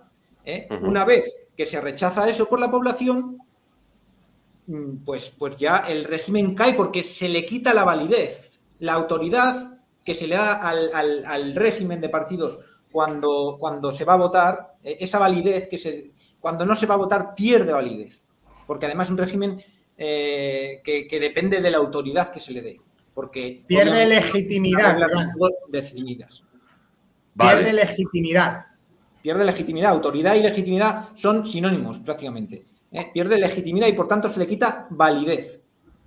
Se le quita validez al régimen de partidos. Entonces, ahí ya cuando cae el régimen de partidos, ya hay una conciencia de, la falsedad del régimen y además y además eh, hay una conciencia de la verdad política, que es las ideas que nosotros mm, promulgamos. Hay una conciencia de lo que se quiere. Antonio hace, un axioma que eh, la verdad y la libertad política, la verdad política y la libertad política son sinónimos. Verdad igual a libertad, dice don Antonio. Entonces, la verdad conduce a la libertad. Nuestra acción política se, se basa en la verdad, ¿vale? En la verdad política.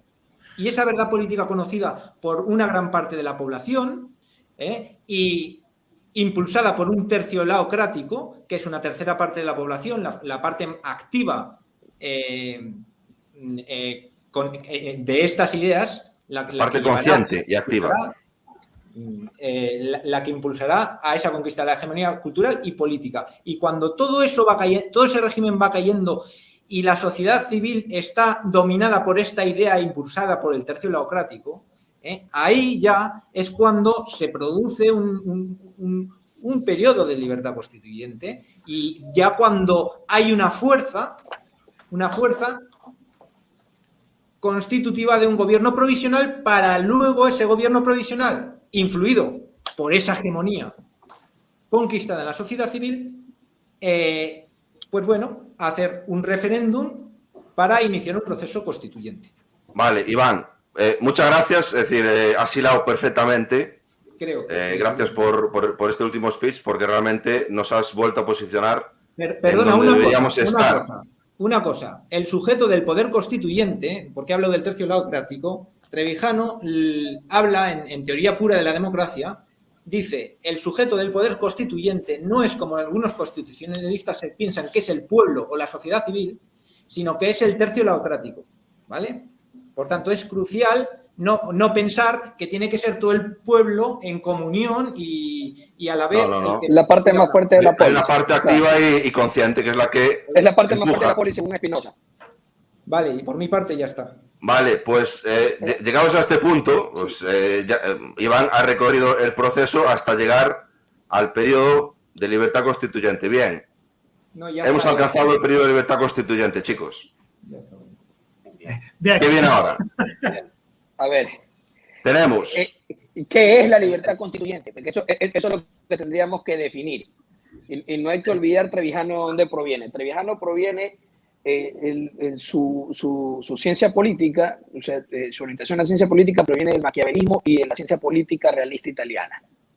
Esa es la escuela de Trevijano y Carl Schmitt, que hereda de la, de la, escuela realista italiana. Que, que, viene de la escuela, que son quienes? Eh, Mosca, Pareto y Robert Michels, que son todos maquiavélicos. Gramsci. Gramsci.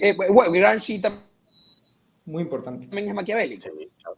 A pesar de que era marxista, pero era maquiavélico. Maquiavelo es un, es un, es un filósofo político materialista no es un formalista. Entonces, eh, para poder entender a Trevijano hay que entender precisamente cuáles son sus fuentes. Y para Trevijano, eh, la política es una ciencia que estudia lucha de poder entre grupos, ¿no? Eh, los grupos van a tener que formar coaliciones, la coalición más fuerte será la parte más fuerte de la polis y esa tendrá legitimidad por su propia fuerza, por su propia fuerza, porque la fuerza lleva consigo la verdad. La verdad es que la verdad es que el que es más fuerte puede lograr alcanzar las cosas y no necesita mentir, sino que a través de su propia fuerza impone la realidad, ¿no? Entonces va, va y la alcanza. Por eso, por eso el, el, cuando Trevijano da el ejemplo de cuando, cuál, es el, eh, cuál es el hecho que manifiesta la libertad, es una guerra. Es una guerra, una guerra revolucionaria. Es una guerra en la cual hay un disenso, un grupo dice que no quiere ser gobernado por otro grupo, y tienen que separar y romper el vínculo. Entonces, por eso lo que tú dices, Iván, la verdad lleva a la libertad. ¿Cuál es la verdad? La verdad es, no gobernamos, nos gobiernan como no gobernamos gobierno y nos queremos gobernar, esa verdad, esa verdad material, política, nos tiene que llevar a una libertad. ¿Cuál es la libertad? Que nos gobernemos nosotros, nosotros mismos. Nosotros impongamos las reglas que van a regular nuestra libertad. Esa es la verdadera libertad. Esa sería la libertad. O una libertad política, ¿no? Porque si no solamente sería una libertad otorgada, que es la libertad civil, que es la que te va a dar el soberano. Entonces, que también es libertad. Obviamente no, eres un esclavo, pero no es, no es lo mismo lo que estamos hablando. Trevijano siempre hablaba de esta libertad política, que es nos gobernamos nosotros mismos. Trevijano entendía perfectamente que alcanzada esa libertad política, periodo libertad constituyente, constitución, iba a haber todo lo que iba a haber, íbamos a tener luego eh, la, la, República Constitucional, ¿no?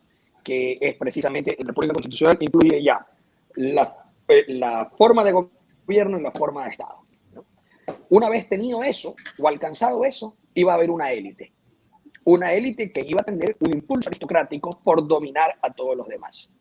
Por eso él habla de ley de hierro de las oligarquías. Esto aquí se está basando en Michels y en Paneto. Todo tipo de sociedad políticamente organizada, los, los distintos tipos de organización política que pueden haber en una sociedad, va a tener siempre una élite que rige, comanda y el resto. Eso es una regla que Trevijano había diseñado, que es precisamente lo que te referías, Iván, con una constitución ideal, es decir, eh, eh, eh, conceptualizada bajo un diseño o un sistema diseñado eso es. de régimen. No ideológico. ese, sistema, sí, no, no, no, no ideológico. Es que no, no, no, es que Gisbert, es un diseño. Rubén Gisbert dice que la constitución ideal, según Smith, es una constitución ideológica y que la nuestra, como no es ideológica, Mm, nosotros no entraríamos en la, categoría de constitución ideal de Smith, pero sí entramos en la, categoría de constitución, constitución ideal de Smith. No, no, claro, claro que entramos en la constitución ideal de Smith. No, no, no, y aparte si hay una cuestión, a ver, es, inevitable caer en algo ideológico, porque nosotros estamos, y a esto aquí es lo que voy, pero me parece que no, no podemos escaparlo. La, la cuestión ideológica la que nos Ah, se cae. Todo esto nos gobernamos a nosotros mismos, pero realmente existe una élite. Existe una, y siempre va a haber una élite que va a gobernar con un impulso aristocrático, que realmente será una oligarquía. Eso siempre va a pasar en cualquier sistema y lo vemos en Estados Unidos. Lo que uno tiene que tener es antídotos para que, eso, para que esa tendencia aristocrática oligárquica sea menos potente. ¿no? Y eso ahí se hace a través del diseño constitucional y de reglas de leyes establecidas por leyes orgánicas, precisamente para poder modular esos eh, impulsos atávicos eh, aristocráticos. Pero es, es, imposible, es imposible tener eh, una sociedad política en república constitucional en la cual no exista diferencia entre dominados y dominantes. Claro. O sea, eso es simplemente imposible. Lo que tenemos que hacer es, a través de un diseño constitucional, modular. Pues esa es la naturaleza humana Controlar el poder. Antonio propone democracia es control del poder. Es decir, esa es la parte aristotélica. Esa es la parte aristotélica. Espérate. La parte platónica es que, que la, República Constitucional garantiza la libertad. Que se basa en un mito fundacional que es la libertad, o sea, es el hecho político de la libertad política colectiva, que nos, lleva, al, que nos lleva al periodo de libertad constituyente. Ya, la fundante, exactamente. Eh, Marcelo Gullo, la argentino habla de insubordinación fundante, que es, es algo muy similar y el licencio de Alberto Bueno. No, no, es, algo ahí, muy ahí llegaremos, Gustavo. ahí llegaremos. Es algo muy diferente, que no es lo mismo. Ahí llegaremos. No, no, ya yo voy a explicar por qué, porque es muy parecido. Porque bueno, pues queda, queda, media hora para llegar, Carlos. ¿Nos damos prisa o no llegamos, eh? No, a ver. A, mí me gustaría, a mí me gustaría que, explicáramos un poco al público. Perdón, Gustavo. La teoría de Trevijano es el realismo de la distribución del poder. Sí. Sí. Sí. Sino que a, mí me gustaría que, explicáramos. El platonismo y el aristotelismo de don Antonio. Me, gustaría que explicáramos eh, en qué consiste eh, ese periodo de libertad constituyente. Una, una vez se, se establecen las cortes constituyentes, ¿qué se va a escoger ahí? Vamos a a, puntualizar, ¿no? Y ir un poco a, ese, a ese elemento. Vale, ¿Quién quiere, Tiene que... Eh, ¿Quién tiene la palabra? ¿Quién tiene la palabra? El que quiera, tú mismo. Vale, vamos a ver, esas cortes constituyentes elegidas de manera uninominal tienen que eh, realizar tres proyectos de constitución y previamente tiene que realizarse un referéndum si estamos en un proyecto constituyente europeo. Tiene que realizarse un referéndum entre monarquía y república. Eso lo primero. La tradición europea es lo suficientemente potente como para que la cuestión entre monarquía y república no se pueda meter en el mismo paquete que todo lo demás y deben hacerse tres proyectos de constituciones. Una con elementos del antiguo régimen. Otra manteniendo más o menos lo que hay. Y la tercera, la de la democracia formal. Revolucionaria. Con eh, revolucionaria, sí. Eh, sí, está bien empleada ahí la palabra revolucionaria. Yo iba a decir que con separación de poderes. ¿Mm? Y luego es el pueblo el que tiene que elegir entre las tres. Vale, Héctor. Lo que no puede pasar, espera, lo que no puede pasar es que esas cortes constituyentes hagan una constitución y luego se le dé a votar al pueblo como o esto o el caos porque ahí esas cortes constituyentes, aunque democráticamente elegidas, te la van a colar. Vale, y, digo yo, eh, en, vez de establecer esas, tres fórmulas ¿no? para, la elección que tú has descrito, eh, ¿por qué no se podría establecer una elección entre las diferentes relaciones que existen entre los poderes? Es decir, sin, sin realmente darle un nombre, pues, eh, o bueno, sí, decir, pero entendiendo cuál es la relación entre el legislativo y el ejecutivo, que puede ser, pues, por ejemplo, el parlamentarismo, que es el, parlamento el que escoge al primer ministro, ¿no? escoge al, ejecutivo, esa podría ser una opción, podría ser otra opción. Eso es, a ver, eso es parlamentarismo de gabinete, parlamentarismo puro. Sí, sí, déjame, acabar. Yo, lo, que, intento eh, eh, transmitir es el hecho de que se podría escoger directamente eh, la relación entre los poderes, es decir, ¿cuántas relaciones entre los poderes existen? ¿no? Pues eh, el, poder eh, inseparado, el poder separado, o luego las ambivalencias que existen, pues en este caso, en, los distintos tipos de parlamentarismo que existe, pues, o, bien lo que existe en la partidocracia, ¿no? Pero sin tener que darle un nombre, sino que explicándole al pueblo cuál es la relación entre, entre cada una de las opciones, es decir, ¿cuál, es la relación entre cada uno de los poderes en cada opción y cuáles son los efectos de cada una de la opción. Bien, pero si es que eso es lo que he explicado, pero si es que eso es lo que he dicho yo, realmente. Sí, es más o menos lo que ha dicho. porque tú has explicado una, una anterior, otra la actual y otra la futura, que es lo que está en la, teoría. Claro, cada una diferentes maneras de relacionar los poderes. A ver, yo, me refiero que yo creo que sería más didáctico para, para, para, la sociedad civil el, el simple hecho de que tuvieran eh, acceso a ese conocimiento sobre la relación entre los poderes y que esa fuera la elección.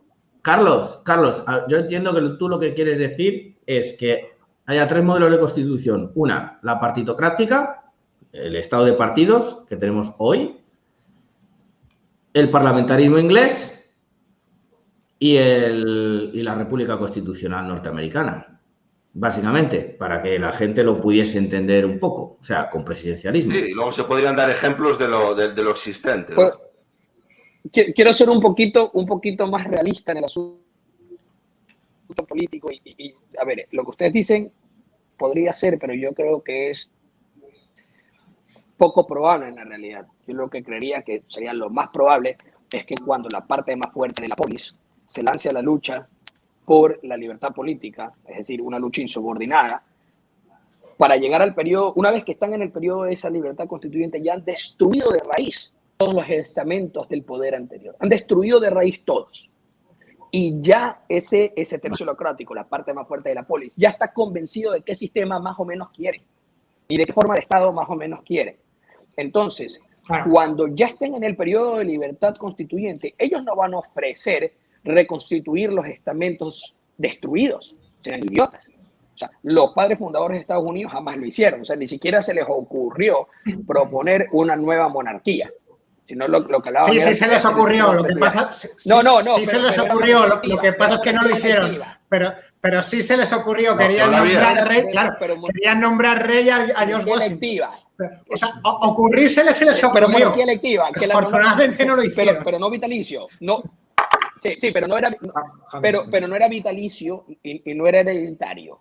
Ya. Eh, eh, eh, no era vitalicio, así que por lo tanto era ya la idea del presidencialismo, estaba ahí, solo que no había el nombre. O sea, no, era, la monarquía visigoda, ¿no? Entonces, exacto, ya. Entonces, a lo que voy es que esta, esta, esta chance de ese, eso no va a pasar. Eso no va a pasar. El, el que llegue va a decir, miren, señor, aquí nos vamos a organizar a través de una república.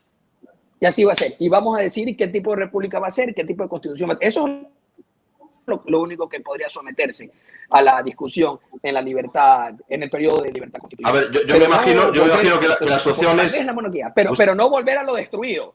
Gustavo, las opciones serán... O sea, los que participan en esa revolución y garran, las opciones dependerán de, de la potencia que, ha conseguido abrir ese periodo claro. De libertad. Eso, eso, eso es, obvio. Eso mismo. obvio. Señores, como dice don Antonio en Teoría Pura de la República, donde hay determinismo no hay libertad. Por tanto, cuando se llega ahí, eh, quiero decir que no, no, está no puede estar predeterminada. Ya se verá. Yo lo que quería decir es que realmente me parece que hay otras... Pero se verá en la guerra. hay, hay, otras muchas vertientes político-ideológicas en, en España como para querer ellos poder llegar a plantear otras cosas diferentes a lo que nosotros ahora mismo pensamos que pueda llegar a salir o que fuese lo lógico que se hiciese. Entonces, sí que es cierto que ahora mismo el determinismo a mí me parece fatal. O sea, tener que crear ahora mismo o proyectar con respecto a lo que creemos me parece que no, nos lleva a ningún sitio en realidad. Totalmente de acuerdo, Alberto. Sí. yo, estoy, de acuerdo. Además es que eh, eso ya los acontecimientos lo dirán y obviamente y estamos diciendo tres y por qué tres y no cuatro o cinco. Sí, ya se verá, eso dependerá de, los ingredientes que lleguen ahí. Veremos qué fuerzas están enfrentadas y qué fuerzas de verdad tienen capacidad como para Y, ver cuál vence. Y cuál vence y cuál Nosotros deseamos, deseamos que nuestra, que, nuestra propuesta pues llegue con la fuerza suficiente como para hacerse hegemónica y establecerse en ese periodo de libertad constituyente. Vale, chicos, eh, yo creo que el tema eh, en sí lo, hemos, lo hemos dejado bastante, bastante claro. Eh, pasamos a lo que quería pasar ya Gustavo, que es eh, hablar sobre la insubordinación fundante y cómo la podemos relacionar con, la libertad política colectiva. ¿Os parece? Venga, Héctor, dale. Correcto, venga. Vamos a ver, yo creo que hay que explicar un poquito lo que es la insubordinación fundante de Marcelo Gullo. Marcelo Gullo eh, introduce este concepto en, el, contexto de geopolítica internacional. La insubordinación fundante es el acto por el cual una nación rechaza a la ideología dominante Marcelo Gullo lo expresa con el ejemplo de liberarse de la hegemonía inglesa. Y eh, ese es el primer punto que es, que es, necesario. Y luego el segundo punto, eh, siempre con el objetivo de conseguir el desarrollo económico de la nación, es para lo que eh, existe para lo que se crea la insubordinación fundante. Eh, el segundo punto, eh, Marcelo Gullo lo pone como un impulso estatal que tiene que ser el apropiado, ni demasiado pequeño ni demasiado grande. Y eh, juntando estas dos cosas, el rechazo a la ideología dominante de la potencia, pues del, imperio, vamos a decir, y con una buena política económica, es como se consigue pasar de la potencia, del desarrollo económico que está en potencia, a que sea una realidad. La diferencia con lo que llevamos todo este rato hablando es que la insubordinación fundante de Marcelo Gullo es ideología. ¿Mm? Es, contra, ideología. Contra ideología. contra ideología. ideología eh, es, decir, eh, es compatible con nuestra libertad política de la que llevamos todo este tiempo hablando. Sí. Yo digo que es necesario. de los, no, no necesariamente. ¿Es compatible? Sí. ¿Es necesaria? No. Vamos a ver, los ejemplos que pone Marcelo Gullo. No, perdón, eh, perdón, Héctor, no digo que sea necesaria la insubordinación fundante para la libertad colectiva, sino que digo que ah, ah, la libertad colectiva es necesaria la insubordinación fundante. Eh, para, el bloque hispánico. Bueno, para el bloque sí. en contexto déjame, déjame, acabar, Gustavo. Entonces, de los ejemplos que pone eh, Marcelo Gullo, Marcelo Gullo pone primero Estados Unidos, que consigue la insubordinación fundante, el desarrollarse como potencia económica, después de haber conseguido la libertad política, pero luego pone ejemplos como Japón o como Francia, eh, que son naciones que se han desarrollado sin haber conseguido la, libertad política. En esas podemos incluir también eh, Alemania o incluso a España. El tema es que eh, la insubordinación fundante de Marcelo Gullo necesita al Estado y necesita al derecho para poder llevarse a cabo, pero no necesita a la libertad política. Por tanto, la insubordinación fundante de Marcelo Gullo puede darse previa libertad política o no. Claro. O sin ella, Entonces, yo creo que es, completamente, es un concepto completamente distinto. es un, concepto completamente distinto al que llevamos todo, toda la noche, toda la noche hablando. ¿Tiene algún punto en común con Trevijano en el sentido de que es necesario conquistar la hegemonía cultural. En ese aspecto bebe, de Gramsci. Y, la ruptura ideológica. Pero, y claro, dependiendo de cómo sea la, y la ruptura ideológica, claro, pero dependiendo de cómo sea la hegemonía cultural, se puede ir a la libertad política, se puede ir a la insubordinación fundante o se puede ir al estado de partidos. También. Por tanto, eh, realmente a mí no me gusta el nombre que Marcelo Gullo da a su concepto, porque esa insubordinación que es creadora de desarrollo económico no es fundante. No es fundante como sí es la libertad. Esa es la crítica que yo le puedo hacer. Hasta ahora solamente he hecho una explicación del concepto, pero la crítica que yo le hago es que no, no es fundante, porque para existir no necesariamente tiene que destruir el aparato político que había Una matización. Sí. Sí. Así es. Es fundante del imperio no. Se corta. Se, corta. no, porque presupone que ya existen las repúblicas, pero sometidas. Se corta. Ahí como está. Eh, repite, repite lo que has dicho, Gustavo, por favor. Ahí, ¿qué tal se escucha? Mejor. Ahora mejor. Repite, por favor. a lo que iba, es que es verdad que sí, sí, que la, insubordinación fundante es para fundar un imperio porque presupone ya la existencia de las repúblicas. O sea, la insubordinación fundante lo que hace es que las repúblicas que están sometidas se emancipen para que formen su imperio. O sea, en eso ahí Héctor sí eh, está más acertado. O sea, eh, es, o sea, es para la conformación de un imperio. Es, para la proyección hacia afuera. no para construirlo de Sí, sí, correcto, correcto. en, eso, en eso coincido. La que sí creo que, que, entronca directamente con la de Trevijano, porque eh, es así, y por eso, por eso, exacto, es subordinación externa. La que entronca directamente con la de Trevijano es la de Vuela, porque es el disenso. Y el disenso precisamente es la relación dialéctica de creencias para precisamente alcanzar una hegemonía cultural. Y, esa sí es necesaria.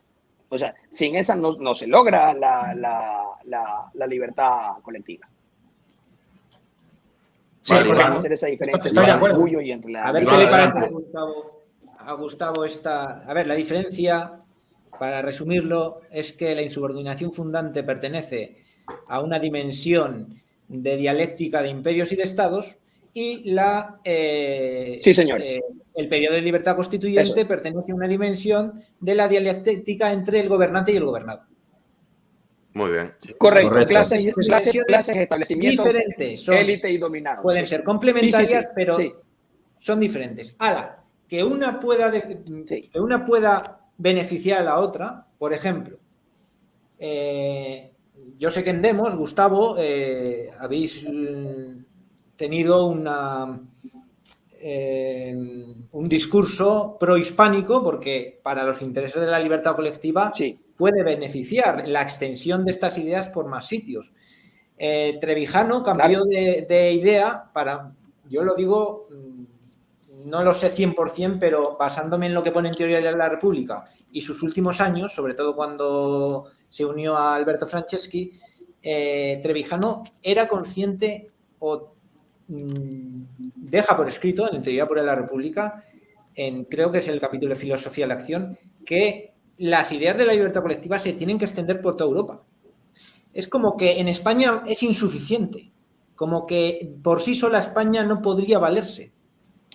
Eh, Trevijano, cuando conoce a Alberto Franceschi, quizá un poco antes, ya empieza a apostar por la hispanidad y ve que puede, a partir de la hispanidad, extenderse esta idea. Y una vez que se hace hegemónico a nivel internacional, puede influir en las, en las naciones en España. Entonces, estamos hablando de, dimensiones diferentes, pero tampoco son estancos cerrados. No. Porque son eh, porque, porque mm, se tocan. pueden complementar, se, pueden complementar. Entonces, bien. Mm, y para terminar, Marcelo Gullo habla de que Estados Unidos, el principal eh, hacedor de la insubordinación fundante norteamericana es eh, Alexander Hamilton. Alexander Hamilton es uno de los fundadores de la Constitución americana. y héroe de la guerra. Y héroe de la guerra. Es decir, la libertad colectiva ahí fue anterior a la insubordinación fundante y también creo que es uno de, los factores que facilitó al imperio americano.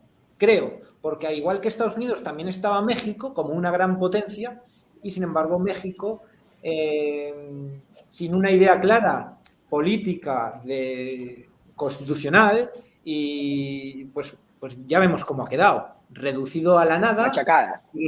¿eh? Marginado, claro. Entonces, creo que es fundamental. esto es totalmente correcto. Eh, entonces, para mí la libertad política colectiva es una palanca. Es una palanca que, puede, que al, hacer que los gobernantes mm, estén conectados con la nación, eh, pierden los poderes fácticos internacionales, imperiales y eso, pierden esa capacidad mm, tan fácil que tienen, como por ejemplo en el estado de partidos, en influir en la política de esa nación. Por tanto, para mí me parecería, eh, para aspirar a esa insubordinación fundante, un factor importante, aunque no imprescindible, porque se ha demostrado que la insubordinación fundante no depende de la libertad colectiva, pero creo que la libertad colectiva facilitaría la insubordinación fundante. E incluso algún tipo de, idea de insubordinación con la ideología imperante en el imperio puede facilitar también la, la conquista de la libertad colectiva.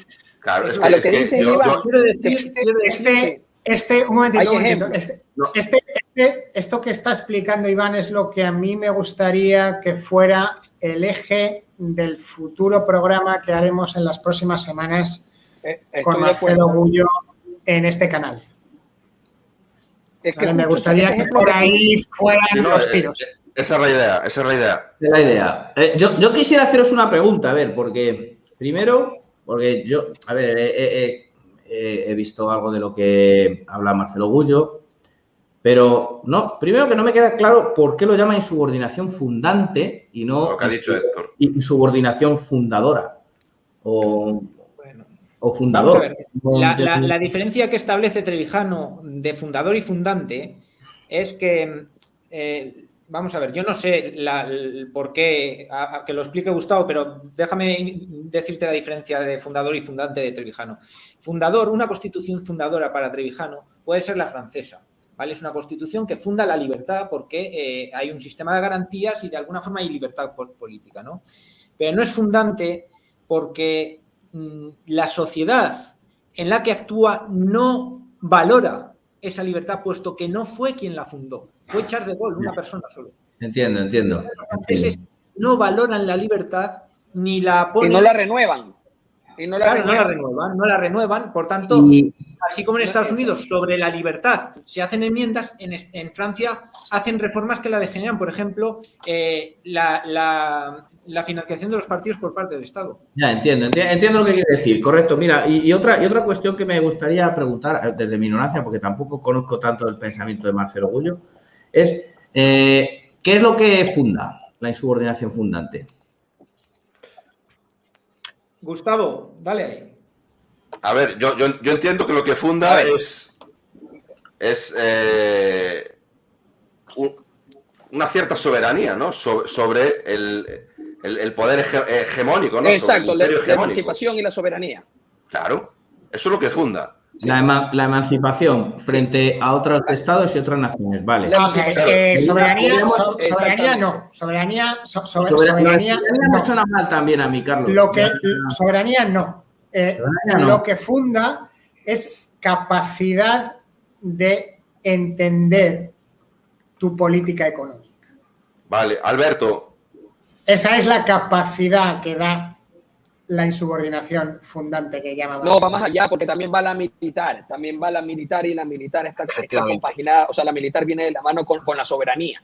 Entonces, lo que él cree es que las soberanías de, de, los países no emancipados, que son sociedades políticas constituidas con Estado, están mutiladas o están amputadas, ¿ya? Entonces lo que dice, bueno, vamos eh, eh, a rearticular, a volver a dotar de miembros para que la soberanía sea plena, lo cual significa el expansionismo militar o la, presencia militar, precisamente liberándose del control ideológico y luego del control ideológico el control material. Porque él dice que el control ideológico pero el concepto, pero el concepto no es militar, Gustavo. Pero, pero el, Gustavo, el concepto de la subordinación fundante, no, no. No, no es militar. Que.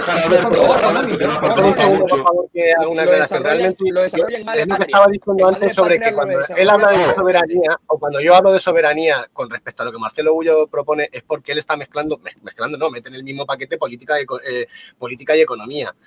Y en ese ámbito también es mete política. el ámbito militar. Claro. Sí, vale. Quiere decir, pero que él no hace ningún tipo de política. No puedes, no puedes hacer ningún tipo de separación en la forma que él tiene de, de explicar el concepto. Y otra cosa que quería también eh, eh, dejar claro que para mí la unión entre, eh, entre la libertad política colectiva o el motor que, que, une ambas cosas es un motor moral, es el simple hecho de ser capaz de darte cuenta de que tienes una, fuerza sobre ti. Es el mismo motor. esa es la cuestión y eso es lo que tiene que unirse. Y, eso, y una vez que se despierta, creo que vendrá de la mano el, otro, el salto hacia, hacia la dialéctica entre estados. Y otra cosa también que quiero decir, no creo ni considero que realmente, por lo que yo he leído, que es en, su, subordinación fundante la leído entera, yo no entiendo que realmente lo que él busque sea la creación de nuevos imperios. Creo que realmente lo que busca es la propia emancipación de naciones y una relación eh, político-económica entre naciones afines. Eso es realmente lo que yo, yo entiendo de lo que, luego, que luego pueda un imperio eso, eso es, eso es, eso, es contingente. Eso es contingente. yo me pongo. correcto, me, correcto, de un oyente, me voy a poner en la situación de un oyente, porque como tampoco conozco mucho esto, a ver si Deben estar más perdidos los pobres ya después del carajal que llevamos. No, hombre, que tenemos, tenemos una audiencia muy, muchos. muy, muy perspicaz, muy, muy inteligente. Y bueno, y, una cosa antes de que empieces, Dani, que nos quedan cinco minutos, vamos a procurar ser breves.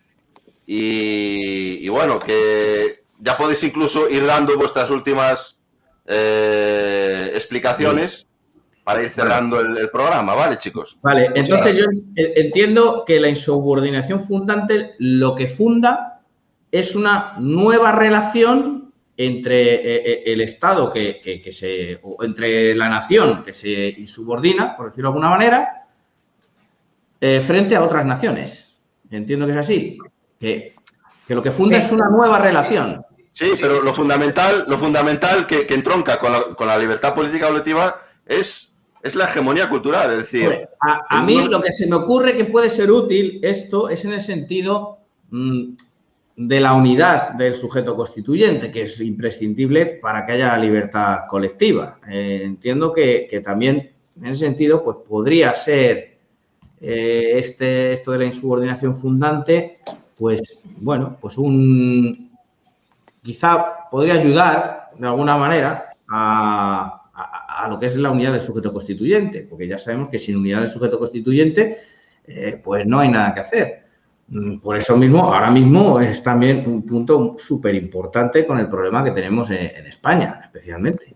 Mm, entonces, no sé si hay acierto o no acierto en, que esa insubordinación fundante de, Marcelo Gullo puede eh, ir en, esa dirección también, en la dirección de la unidad del constituyente. Eh, es que, a ver, Marcelo Gullo eh, mm, proyecta la insubordinación fundante ya no solo para España, sino para la hispanidad.